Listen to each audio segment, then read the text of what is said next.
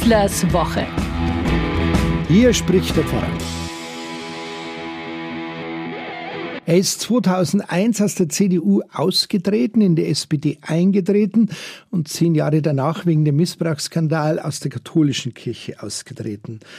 Karl Lauterbach, der Professor mit zwei Promotionen, der wohl mit der größten Zustimmung bei einem Menschen sein Amt als neuer Gesundheitsminister angetreten hat, ist mit Sicherheit ein Gewinner der letzten beiden Jahre der Pandemie in unserem Land.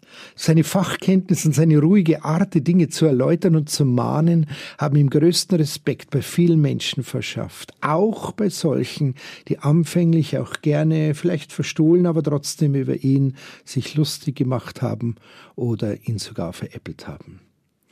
Bei seinem Amtseid im Deutschen Bundestag am 8. Dezember letzten Jahres hat er vielleicht aufgrund seines Kirchenaustrittes zur Verwunderung vieler die Gottesformel So wahr mir Gott helfe nicht ausgelassen, wie einige andere der neue Minister. Darf er das? Er hat doch die Kirche den Rücken gekehrt. Ihr wie jedes Jahr Hunderttausende unserer Mitglieder erklärt mit ihrem Austritt, dass sie eine Glaubensgemeinschaft wie die Kirche nicht mehr brauchen, sich nicht zugehörig fühlen, ja, sie regelrecht ablehnen.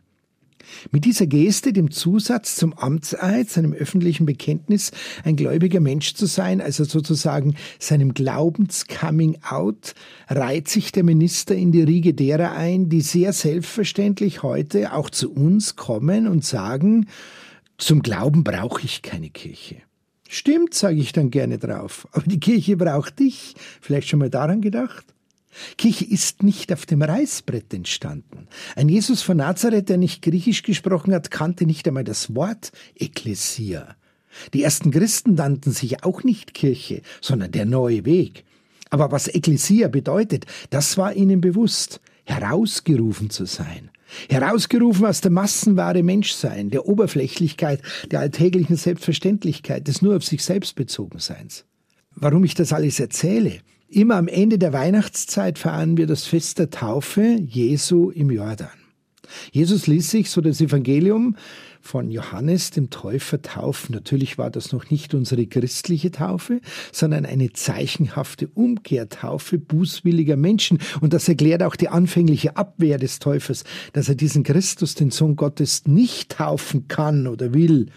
Aber er muss es tun, denn es geht ja ums Herausgerufen werden. Jedes Jahr beginnen wir mit dieser Taufe und dann geht es eben auch um unsere Taufe. So wie bei einem Professor Lauterbach kommen auch immer mehr Eltern, die selber schon aus der Kirche fortgegangen sind, die aber trotzdem ihr Kind taufen lassen wollen. In Zeiten, da der Kirchenaustritt fast noch ein öffentliches Fanal darstellte, das man tunlichst zu verbergen suchte, hat sich diese Stimmung natürlich heute sehr geändert.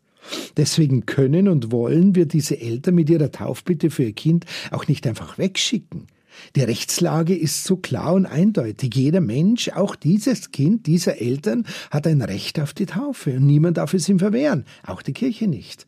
Unsere Aufgabe ist nicht das Richten, sondern das Begleiten. Will heißen, wir sind für diese besonderen Umstände jetzt in besonderer Weise zuständig, in denen sich diese Familie befindet. Wie auch immer sie da reingekommen ist. Man kann ihnen doch auch einmal den Mut zusprechen, ihnen vielleicht erklären, was es bedeutet, herausgerufen zu sein, etwas Besonderes zu sein. Und dass der Getaufte nicht einfach ein hoffentlich äh, irgendwann einmal schön brav zahlendes Kirchensteuermitglied ist. Diese Welt braucht diesen Menschen, sagt die Taufe. Diese Kirche, diese Gemeinschaft von Menschen, von denen jeder oft so verzweifelt nach dem Sinn seines eigenen Lebens sucht, braucht diesen Menschen. Ganz am Anfang der Taufliturgie fragt der Taufpriester die Eltern, wie denn das Kind heißt. Dann kann er diesen neuen Menschen mit seinem Namen ansprechen. Das, was da bei der Taufe Jesu passiert, findet in diesem Moment immer wieder neu statt. Jesus hört eine Stimme vom Himmel, die sagt, dies ist mein Sohn, auf ihn sollt er hören.